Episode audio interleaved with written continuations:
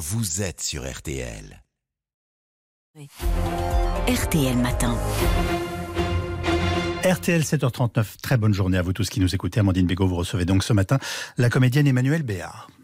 Bonjour Emmanuel Béard. Bonjour. Et merci beaucoup de prendre la parole ce matin sur RTL pour évoquer ce documentaire, Un silence si bruyant, qui sera donc diffusé le 24 septembre prochain sur M6.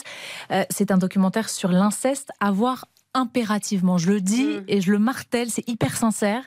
Euh, ce documentaire, il est à la fois bouleversant et révoltant. il faudrait d'ailleurs sans doute le montrer dans tous les collèges, tous les lycées, pourquoi pas même dans toutes les entreprises. On, va y revenir, mais il faudrait que tout le monde le voit. Avec la réalisatrice Anastasia Mikova, vous avez rencontré trois femmes et un homme, tous victimes d'inceste dans leur enfance, des histoires qui sont très très différentes les unes des autres, mais qui ont un point commun, c'est ce silence pesant, un silence qui hante tout le temps. Oui, alors le, silence, c'est parce que il est très très difficile et particulièrement pour un enfant. Il faut imaginer que l'inceste, euh, c'est un c'est un pouvoir sur un plus faible. L'inceste, c'est une domination qui part, c'est un acte de domination qui passe par le sexe. Euh, c'est une façon de nier, d'écraser, le, plus petit, donc l'enfant.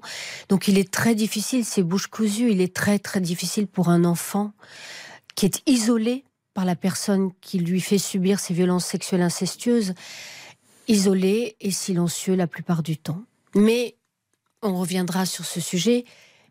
L'enfant parle, moi j'en suis convaincue. L'enfant parle, peut-être pas avec des mots qui rentreraient dans un cadre juridique, mais si on est très à l'écoute, et c'est la moindre des choses de la part de notre société, de nos institutions, on se rend compte que l'enfant parle avec d'autres mots, l'enfant parle avec des maladies, il a des symptômes à l'école, chez le médecin, donc voilà.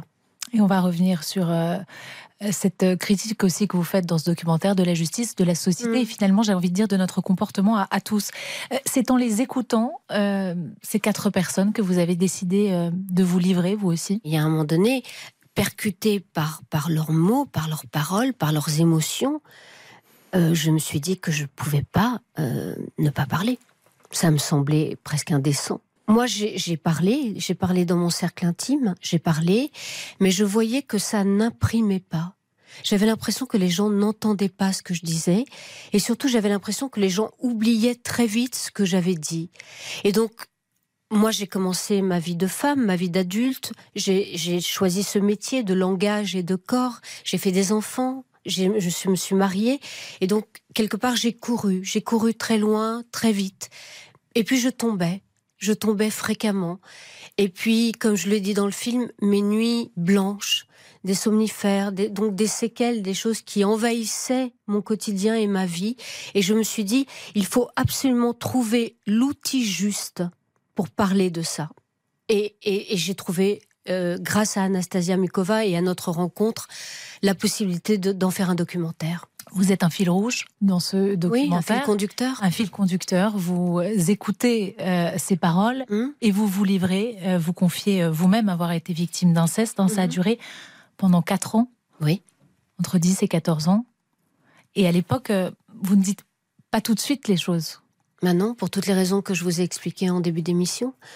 L'enfant se tait ou l'enfant parle, mais avec des mots qui semblent incommunicables et que les, et que les adultes n'entendent pas.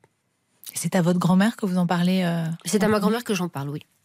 Et quelle est sa réaction à ce moment-là? Euh, Je ne crois pas. Je crois que c'est. Je crois qu'elle. Je crois pas qu'elle. Je suis pas sûre qu'elle comprenne, mais instinctivement, elle se dit euh, qu'il faut en parler à mes parents et qu'il faut que je, je parte de l'endroit où je suis. Vous vous souvenez de ce que vous lui avez dit? Je lui ai dit la vérité je lui ai dit euh, exactement ce qui s'était passé pendant quatre ans. J'ai donné des détails. Je crois que je la gênais aussi. Je crois qu'elle savait pas très bien quoi faire de ça. Et, euh, et je crois que comme d'autres, ça n'a pas vraiment imprimé. Des années après, elle m'a dit mais mais elle avait, elle était grecque. Elle me dit mais qu'est-ce que tu m'as dit exactement? J'ai dit mon Dieu, mamie, mais tu ne te souviens donc pas. Et pourtant, ce que vous et pourtant, elle m'a sauvée. Euh, et pourtant, elle m'a sauvée. Pourtant, elle m'a sauvée. Oui, en même temps, euh, la réalité, c'est qu'à 14 ans, on n'a pas envie de donner des détails euh, sexuels. C'est très gênant. Mm. C'est très. Donc, on dit d'autres choses ou on reste flou, trop flou peut-être, pour qu'ils impriment. Et elle vous a sauvé. Oui. Parce qu'elle vous sort de ce. Oui. Cet endroit où ça se passe. Oui, absolument. Enfin, de cet endroit, de ce lieu. Vos parents, vous leur en avez parlé aussi. Mm-hmm. quelle a été leur réaction? La même, c'est-à-dire qu'ils ont euh, ils ont posé des questions qui me paraissaient à l'époque euh, très difficiles. Euh, il me paraissait très difficile d'y répondre, mais mais j'ai dit, j'ai dit ce qui était arrivé, j'ai tout dit. À aucun moment, l'un de ces adultes euh, ne vous a dit euh, il faut porter plainte. Non, euh, alors je dis pas ça du tout pour les accabler. Non, non, c'est pas ça, mais, les choses qu'on comprenne justement. Les choses ont changé. Vous savez, c'était moi, je, je, viens d'avoir 60 ans, donc on parle d'il y a longtemps, et c'est vrai que le mot inceste, moi, c'est pas parce que je me suis tue que je n'ai pas compris ce qui se passait. C'est pas parce que je n'ai rien dit que j'ai accepté je ne sais pas comment vous dire, ça paraît paradoxal, mais, euh, mais à l'époque, on ne parlait pas d'inceste, on ne parlait pas de plainte. C'était un sujet totalement tabou. Non pas que ça, soit plus tabou, parce que, en fait, l'impression que ça me donne depuis que je fais ce film, c'est qu'il n'est pas tabou de le faire, mais par contre, il est tabou de le dire et de le penser. Et c'est cet espace de pensée collective sur un traumatisme collectif qu'on a voulu créer avec Anastasia. Et l'adolescente de 14 ans ne s'est jamais dit euh, il faut que cet homme paye? Non, pas de cette façon-là. Vous n'avez jamais songé à, porter plainte? Euh, vous Non, mais dans le film, j'ai voulu, je n'ai pas voulu prendre le risque qu'on me dise un jour que ça n'a pas eu lieu. Oui, parce que je sais que 70%, et c'est un des problèmes de notre justice, 70% des plaintes sont sans suite donc des sans-suite, des non-lieux. La justice aujourd'hui euh, ne semble pas être à la hauteur de ce qui de ce qui se passe dans notre pays. Moi, je suis pas folle des, chiffres et je n'ai pas envie qu'on devienne un grand tout, mm. mais c'est quand même 160 000 enfants. C'est un, un, enfant toutes les trois minutes. Dans une classe de 30 enfants, vous avez toutes les chances d'en avoir deux ou trois. Donc c'est un Français sur dix. Un Français sur dix. C'est énorme. Français sur dix, c'est énorme. Donc donc c'est très bien cette injonction de dire il faut prendre la parole, il faut parler, mais cette parole il faut en faire quelque chose. Il faut agir pour moi dans un ordre chronologique, c'est-à-dire que si on ne sait pas quoi faire de cette parole d'un point de vue sociétal et judiciaire, on ne peut pas entraîner les gens à juste dire les choses. Il faut les protéger. Et, et c'est vrai que force est de constater que le système judiciaire, pour le moment, n'a pas l'air de protéger nos enfants. Mais pourquoi? Parce qu'il est trop lent mais parce qu'il est trop long, parce qu'il est encombré, parce que sans doute il n'y a pas assez de gens qui, qui, sont sur ces dossiers, parce que euh, et puis parce que on a peut-être des lois à changer. Quand vous imaginez, vous imaginez que quand un homme ou une femme est condamné pour violence euh, euh, sexuelle incestueuse, il n'y a pas un retrait immédiat de l'autorité parentale, par exemple. Il y a beaucoup, beaucoup de mères qui vont porter plainte, qui vont porter la parole de l'enfant et qui se retrouvent à être des mères soupçonnées d'aliénation parentale sur leur enfant. et avec des d'avoir instrumentalisé leurs enfants. Exactement. Avec des risques, avec des pénalités, euh, des, des, procédures judiciaires, avec des risques de prison, des amendes. Et on s'est aperçu qu'il y avait des centaines et des centaines, des milliers de, de femmes qui portaient cette parole-là, en disant ce témoignage-là, en disant je suis, je me retrouve sur le banc des accusés dans le documentaire, il y a le témoignage de, Sarah et de, sa fille, mhm. abusée à l'âge de, dès l'âge de 4 ans, et qui mhm. va parler à sa maman en lui expliquant. Euh, sa maman entend et effectivement, elle va porter plainte. Elle l'emmène voir des spécialistes. Les spécialistes à l'époque lui disent elle n'est pas en danger. Oui. Et cette petite fille, elle va être. Euh, oui, et elle dit cette chose, moi, qui m'a beaucoup frappée. Elle dit mais moi, je pensais que c'était des professionnels qui me répondaient. Donc s'il me disait que ma fille n'était pas en danger, s'il me disait qu'éventuellement ma fille peut-être inventait, alors que la, fille de Sarah est très précise dans ce qu'elle dit. Et donc cette mère a été sous peine d'aller en prison et, et de payer une amende et de se voir retirer la garde de son enfant. Elle a été obligée de remettre l'enfant. Donc il faut, il faudrait au moins suspendre euh, l'autorité parentale le temps de l'enquête, donc et le droit d'hébergement et le droit de visite. Parce que cette petite fille, elle est allée pendant quatre ans. Le temps de la procédure, un sur deux, et ça a continué. Bien sûr, et ça ne s'est arrêté que parce qu'il a abusé de deux autres mineurs. Ça ne s'est pas arrêté parce que la fille de Sarah a parlé.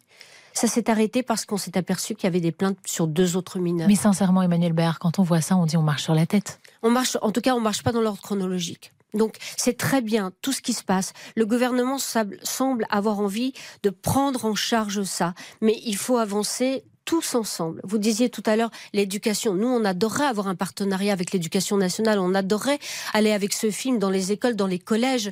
Mais il faut aussi savoir que c'est, il semble y avoir des gardiens du temple à tous les étages. Par exemple, les médecins. Dans notre film, il y a une, une femme, Norma, qui dit cette chose.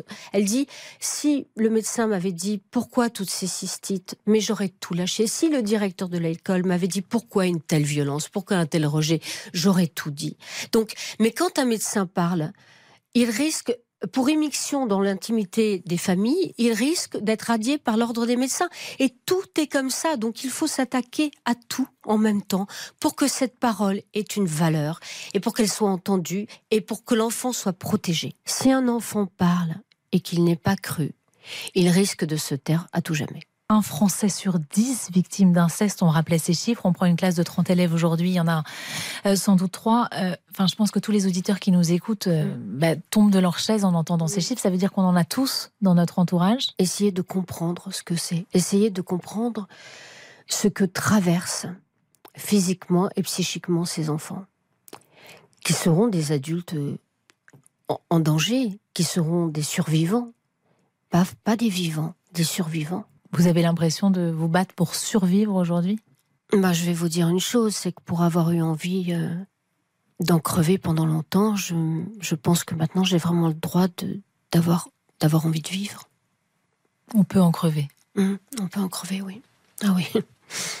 oui. Vous avez fait le choix de taire le nom de celui qui vous a fait ça? Oui. Pourquoi? Parce que c'est pas le sujet du film, parce que c'est pas un film euh, euh, comment dire, de règlement de compte, parce qu'il n'y a pas à donner le nom de cette personne euh, sur la place publique. C'est pas, c'est pas le, c'est pas le sujet. Euh, voilà, c'est pas à ça que j'ai eu envie de m'attaquer.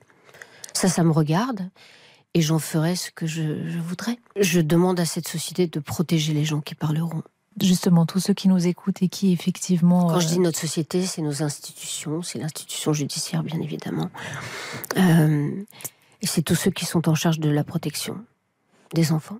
C'est d'abord leur échec à eux, ces chiffres, un, un Français sur dix Oui, et c'est ça qu'il est important de regarder en face aujourd'hui. Un grand merci en tout cas, euh, Emmanuel Béard. Pardon, un, silence si bruyant, c'est à voir. Et, vraiment, je le répète, il faut voir ce documentaire, le voir euh, le, 24 septembre euh, dimanche sur M6 ou en replay d'ailleurs. Et j'en profite aussi pour saluer les, les quatre témoins de, mm. votre documentaire. Je sais que vous ne voulez pas qu'on les appelle victimes. Non, j'ai dit, ce ne sont pas des victimes, ils ont été victimes. Nous ne sommes pas des victimes, on a été victimes. C'est pas pareil. Un grand merci. Vous serez par ailleurs cette semaine en, en une du magazine Elle. Merci à vous deux. Merci Emmanuel Béard de ce témoignage.